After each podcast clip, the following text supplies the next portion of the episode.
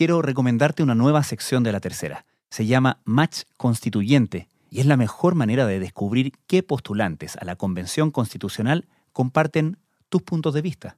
Solo tienes que entrar a latercera.com y responder el cuestionario. Así puedes encontrar tu match constituyente en cada distrito. Ahora sí, vamos al capítulo de hoy.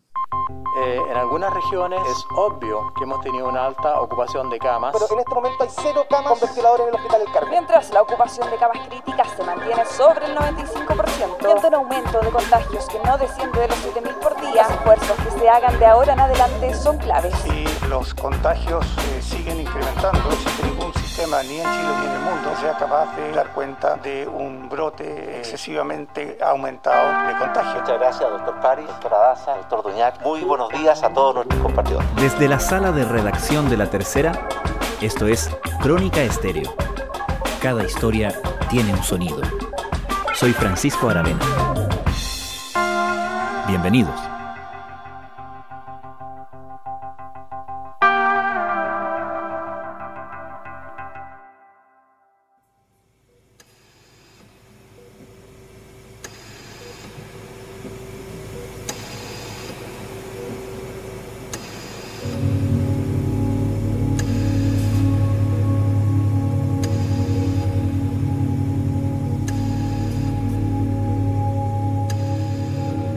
Fines del año pasado, quienes han enfrentado cara a cara la monstruosidad del COVID-19 vieron cómo poco a poco las cosas parecían volver a la normalidad. Fue una ilusión y duró poco. El recrudecimiento de la pandemia ha significado el regreso a los escenarios más exigidos y dramáticos en los hospitales y clínicas. El personal médico, aún extenuado tras meses de sobreexigencia, se vio volviendo al modo de combate, y quienes quizás han pagado el costo más alto entre ellos son las enfermeras.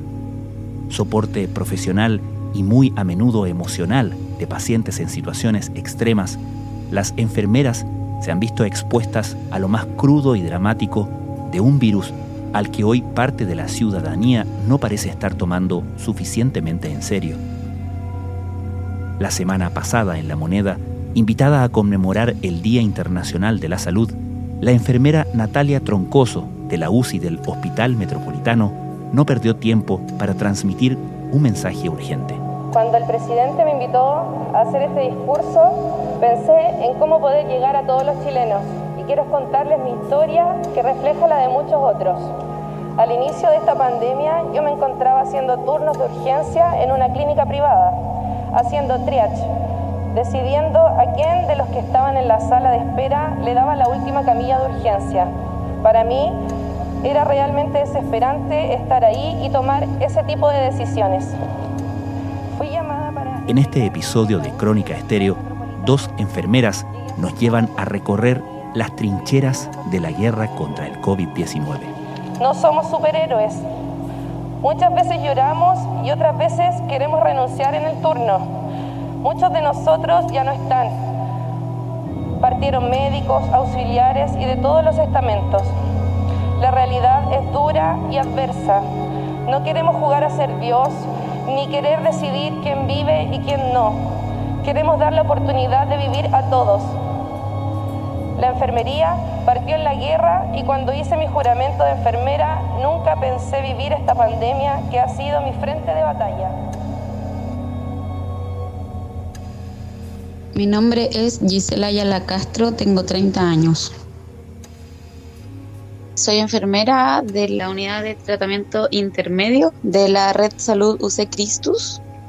La pandemia nos ha afectado en todos los ámbitos, tanto físico como psicológico, y existe también el componente, bueno, al principio que teníamos miedo de contagiarnos, de contagiar a nuestra familia, ahora tenemos como el miedo de no poder enfrentarnos quizás a las situaciones más graves de los pacientes porque estamos transformando las camas, o sea, tener que transformar nuestras mismas camas en intensivo, en tomar ventilados, que si bien uno siempre puede estudiar y puede cómo lograr esos conocimientos, tenemos que hacerlo ahora en tiempo récord también para poder atender bien a nuestros pacientes. Mi nombre es Javiera Salgado, tengo 31 años. Yo trabajo en la UCI del Hospital San José. Primero trabajé en la UTI y después me pasé a la UCI. O sea, al principio todo era una nebulosa.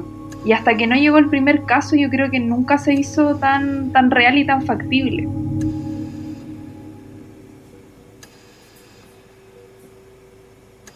Me acuerdo que el primer paciente que tuvimos fue un paciente del Transantiago que tenía recorridos en el área oriente de Santiago. Fue heavy para todo el equipo, fueron muchas cosas, estuvo mucho tiempo hospitalizado en la unidad, hasta que finalmente se le hizo una traqueostomía, logra salir, pero no logra irse a su casa.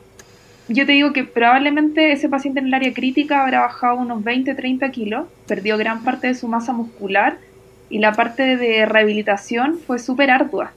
También con una depresión, yo creo, en conjunto con todo esto porque claramente él no podía ver a su familia, lo podía ver solo a través de teléfono. Ese paciente falleció en una, en una sala de menor complejidad. Ese paciente tenía, no sé, entre 50 y 60 años, era joven todavía, le quedaba mucho por vivir. Yo creo que siempre se habla como de la deshumanización de la UCI, porque trabajamos con muchas máquinas. Los pacientes en general están dormidos, pero mm, es fuerte, yo creo que cada muerte es fuerte.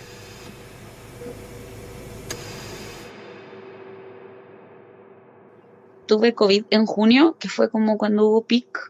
Antes de mi resultado positivo, ya estábamos críticos. Nuestra unidad es una unidad súper grande, yo diría que la más grande del hospital, la que tiene como más camas y nuestra unidad se tuvo que agrandar en ese momento en camas de intermedio y nos dimos cuenta obviamente que estaba avanzando la cosa cuando el 100% de la unidad eran puros pacientes COVID. Me acuerdo una noche, yo estaba en, estaba en la unidad y llegaron los kinesiólogos de la urgencia y llegaron con su cara así destruida, con todo como su cuerpo destruido, pero asociado como un tema emocional me acuerdo que contaron que el reanimador estaba lleno, que habían casi cuatro camillas dentro del reanimador, un reanimador que solo pueden haber con suerte dos pacientes, y que de los cuatro, dos habían fallecido, y, que no había más espacio para atender más pacientes. Urgencia es la entrada. Uno no le puede decir a un paciente enfermo no entre o no lo vamos a atender. Se, se puede sentar en una camilla, o sea, se puede acostar, pero el tema es si va a recibir la atención que necesita o no la va a recibir. En septiembre empezamos a notar que esto bajaba, empezamos a retransformar las camas en no COVID, hasta que llegamos en un momento que yo creo que era octubre, en donde el área COVID, que era solo 16 camas, estaban casi vacía. Entonces ahí nosotros ya nos sentimos aliviados y pensamos que esto ya había pasado, pero ahora en enero, febrero, empezamos de nuevo como con el tema de que estaba lleno, mis jefes empiezan rápidamente a pedirnos que, por ejemplo, nos vistamos de verde, porque cuando no tenemos COVID nos vestimos con nuestro uniforme habitual, pero cada vez que tomamos pacientes COVID ya nos tenemos que vestir de pabellón como por nuestra seguridad para no llevarnos ese uniforme a la casa. En algún momento en nuestra UCI empezaron a llegar otros pacientes, pacientes que fueron olvidados por el sistema pacientes con cánceres, pacientes politraumatizados, como la gente empezó a salir, pacientes con intentos suicidas. Llegaron este, este otro tipo de pacientes ya no COVID y ya ahora nuevamente volvemos a esta ola de pacientes que nuevamente tienen esta patología. Anita, levanta un poco la cabeza. Ahí.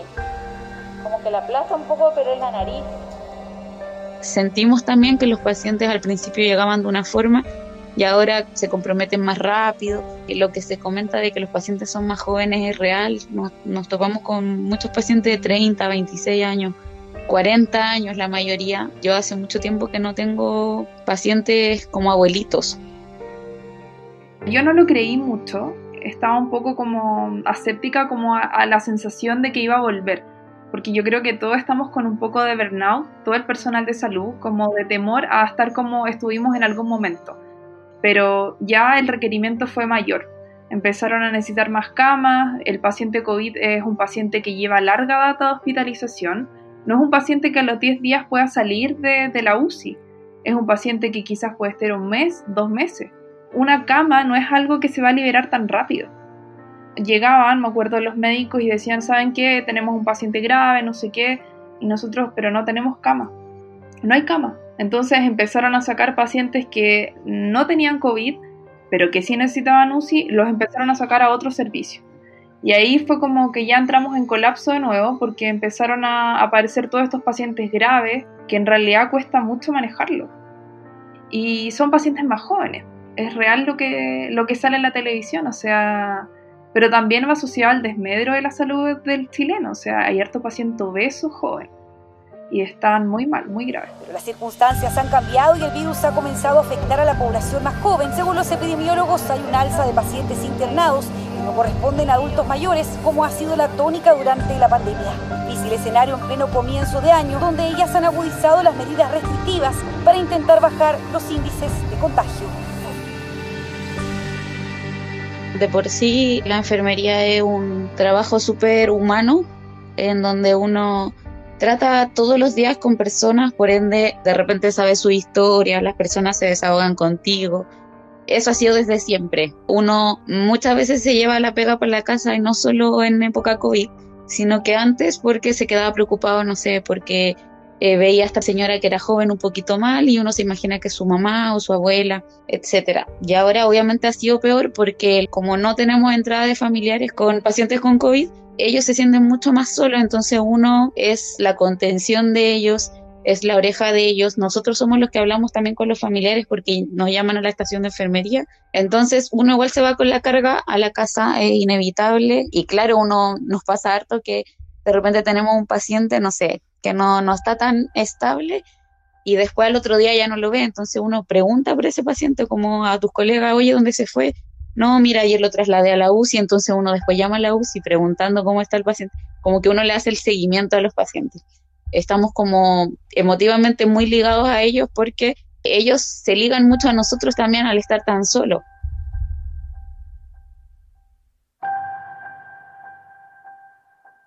uno siempre vio estas historias como de catástrofe en la historia como del mundo. Nunca pensó vivirla. Y uno, sobre todo como personal de salud, cuando uno entra a estudiar, uno dice, en verdad yo tengo que estar disponible para cualquier catástrofe, porque estudió algo con salud, que es como muy comunitario. Pero este proceso, vivirlo como desde el área más crítica, ha sido súper complejo. O sea, el no poder respirar bien con tu propia mascarilla el tener miedo de contagiarte, porque es miedo. Al principio era, me acuerdo que supervisábamos al colega que entraba y a la salida lo supervisábamos que se sacara bien todo y que se lavara bien las manos para que no contaminara el ambiente seguro que teníamos fuera, porque era un riesgo que nos contamináramos nosotros. Y también eh, el hecho de estar lejos de tu familia, porque era como casi que uno tuviera peste, porque trabajaba en, el área que habían pacientes COVID. Era súper heavy, era como sentirte como marginado un poco por la sociedad. Todos esos aplausos que daban como por la tele y todo, uno como personal era como chuta. Ojalá se sintiera como real ese sentimiento como, como de traspasar esto y que lo pudieran ver esta ha sido la peor semana de la pandemia en 2021, incluso con cifras que nos están alertando aún más que en el pic del 2020. El intermedio se diferencia de un intensivo en que no tenemos pacientes ventilados, por ende ninguno está completamente dormido. Así que son pacientes que están con su celular, pero muchas veces uno tiene que entrar y decirle, no puede seguir hablando por teléfono porque ya el hablar por teléfono le genera un cansancio. Y cuesta de repente decir eso porque ellos necesitan conversar con su familia. Hace poco tuvimos un paciente que estaba de cumpleaños y querían hacerle una videollamada, pero el paciente estaba tan débil y tan lábil de la parte respiratoria que tuvimos que pedirle que no la hiciera la familia. Y nada, pues darle, darle los saludos nosotros de nuestra parte. El paciente igual lo entendió, pero es algo de todas formas que igual afecta. Ha sido súper duro y yo no sé cómo relatarlo o cómo lo relata un paciente que ha vivido estar en una cama, que ha estado con un tubo en su boca para respirar, que es como respirar con un snorkel, que si se te tapa un poco te desesperas. Más que la vivencia de uno, también está la vivencia de ese paciente, de lo que vive en ellos, porque la patología es horrible. Justo anoche que estuve de turno hablé con uno que ya viene de regreso, que ya viene de la UCI, está en rehabilitación. Y este caballero, que es joven, más o menos 50 años, me contaba que a él le preguntaron si se quería intubar y él, lo estuvo pensando harto rato porque él me dijo yo no me sentía tan ahogado. Entonces yo lo conversé con mi familia, me dejaron como hacer una videollamada con mi familia, me dijo. Y yo le pregunté, pero en ese momento usted igual se despidió de su familia y él me dijo, sí, yo me despedí de mi familia. Eso hoy día como que igual me llegó harto porque él me dijo que en algún momento tuvo que despedirse de su familia porque pensó que no iba a despertar más y tuve un paciente que le, le, hicieron una videollamada para despedirse porque estaba mal. Entonces, en verdad no era que se iba a intubar, sino que iba a fallecer pronto. Así que él pudo despedirse de su familia. La muerte es quizás la cara más cruel del coronavirus, la última fase de una pandemia que avanza a un ritmo tan veloz que no respeta otros tiempos, espacios, ritos ni despedidas. Los pacientes se embolsan y después se van a los ataúdes y la familia nunca puede despedirse. Nosotros somos la última cara que ve ese paciente. Nunca había visto que yo tuviera que hacer un retiro de un fallecido de un hospital y tener que llevarlo al tiro al cementerio. No una, una última mirada, que todos queremos muchas veces tener la última mirada con, con nuestros seres queridos. Una paciente de 25 años que su único antecedente mórbido era ser obesa estuvo casi dos meses y medio en un ventilador mecánico. Yo me acuerdo de ella cuando llegó y en una primera instancia respondió muy bien. Todos pensábamos que iba a salir rápido porque era una paciente joven. Sin embargo, fracasó. O sea, después de muchas terapias, después de cranearse todo el equipo qué hacer, porque era una paciente muy joven, o sea, bajar los brazos frente, frente a esa edad, hasta que en un momento ya casi no tenía pulmón no, no existía su pulmón. Su pulmón ya estaba muy fibrosado, ya no había espacio para ventilación y falleció. Fue súper complejo dejarla ir. Y yo creo que para el médico que le tocó decir a la familia también. Decirle a la mamá, ella tenía un hijo creo de 5 años, decirle a ese niñito que ya su mamá no va a estar con él. Para mí esa muerte que no fue hace mucho fue súper fuerte para todo el equipo.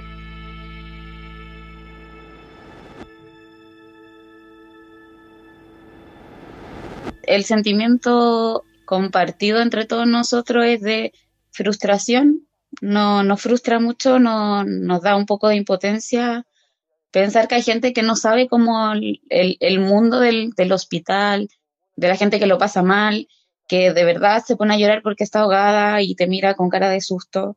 Entonces, obvio que da rabia, pero siento que eh, es súper azaroso lo del COVID, como que hay gente que, no sé, no ha llegado con nada de patología, jóvenes, y hay otros que claramente estaban muy enfermos y les da a los dos fuerte. Como también hay personas que con muchas patologías le ha dado COVID en el pleno hospital y no lo han demostrado, han sido asintomáticos. Entonces siento que es súper azaroso cómo da el COVID, si es que te da grave o no, entonces de repente siento que, pucha, que hay gente que tiene suerte, eso sentimos como, pucha, qué suerte, porque claramente si tuviera un familiar grave, esas personas no se comportarían así. Siento yo que la conducta obviamente cambia cuando uno conoce la enfermedad, cuando uno ve que de verdad existe, que de verdad daña, que de verdad deja secuela. Pero mientras eso no pase, hay gente que claramente no es cercana a la salud, no tiene tampoco familiares que trabajen ahí y por suerte de ellos nadie se ha enfermado en su familia, entonces hay gente que cree menos, que piensa que a ellos no les va a pasar, están aburridos, pero ese aburrimiento es, es de todos, todos estamos cansados, todos estamos estresados. A nosotros nos da mucha impotencia, mucha rabia y tratamos también por redes sociales o, comentándole a la gente cuando hablamos que el, virus es real, que de verdad como que daña mucho, daña a familias completas nosotros en pandemia hemos tenido esposos unos al lado del otro. No sé, de repente ha pasado que se le murió el papá a la hija que uno tiene en una cama y tienen que ir los doctores a esa cama a decirle que su papá falleció en el otro pasillo. Eso duele.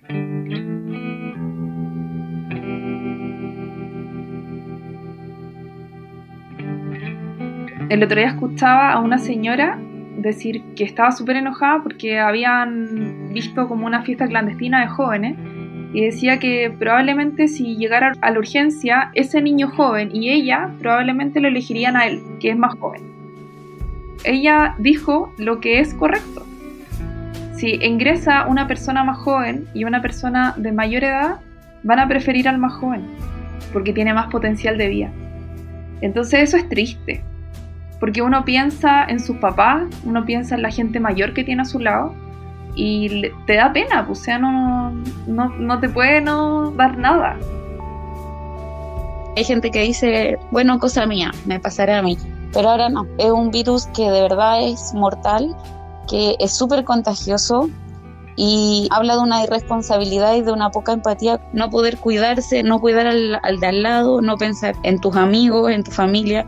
Hablando desde el amor, yo creo que nos tenemos que cuidar todos, que el virus es una de las peores cosas que nos ha pasado en nuestra vida. Esperamos de todo corazón que esto pase en algún momento.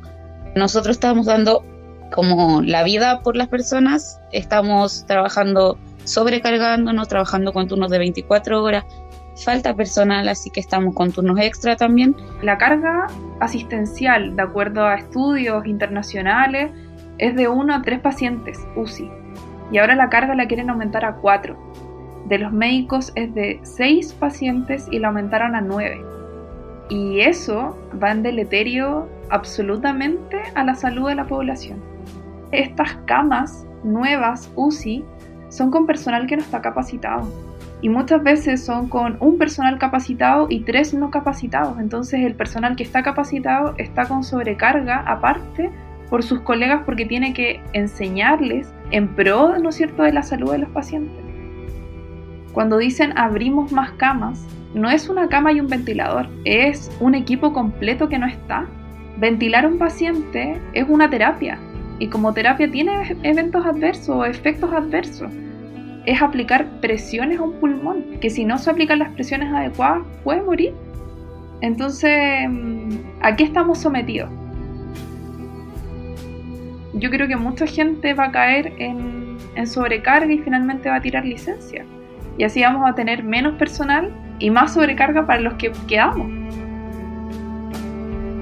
La gente yo creo que solo ve y solo ve números, pero no ve lo que hay detrás de eso. Francamente les digo gracias, pero no queremos sus aplausos.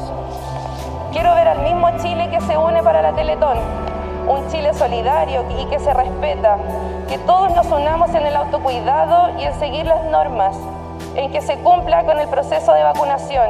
Se han hecho esfuerzos muy grandes para mantenerlos a salvo. Por último, quiero recalcar que esta enfermedad no tiene color político ni tiene color de piel. Nos puede afectar a todos, a nosotros, inclusive a nuestros seres más preciados. Esto es serio y necesitamos que nos unamos más que nunca como país. La salud no está en nuestras manos, está en las suyas. Estas son las sinceras palabras de una persona común y corriente, chilena, enfermera, en nombre de todo el personal sanitario de Chile para conmemorar el Día Internacional de la Salud. Giselle Ayala, muchas gracias. De nada. Javiera Salgado, muchas gracias. Gracias a ti.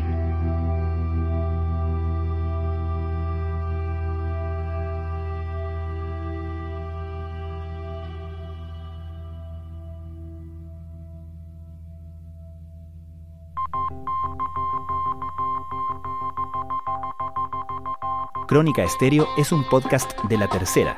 La producción es de Rodrigo Álvarez y la edición de quien les habla, Francisco Aravena. La postproducción de audio es de Michel Poblete. Nuestro tema principal es Hawaiian Silky de Sola Rosa, gentileza de Way Up Records. Nos encontramos mañana con un nuevo episodio de Crónica Estéreo, el primer podcast diario de actualidad de Hispanoamérica.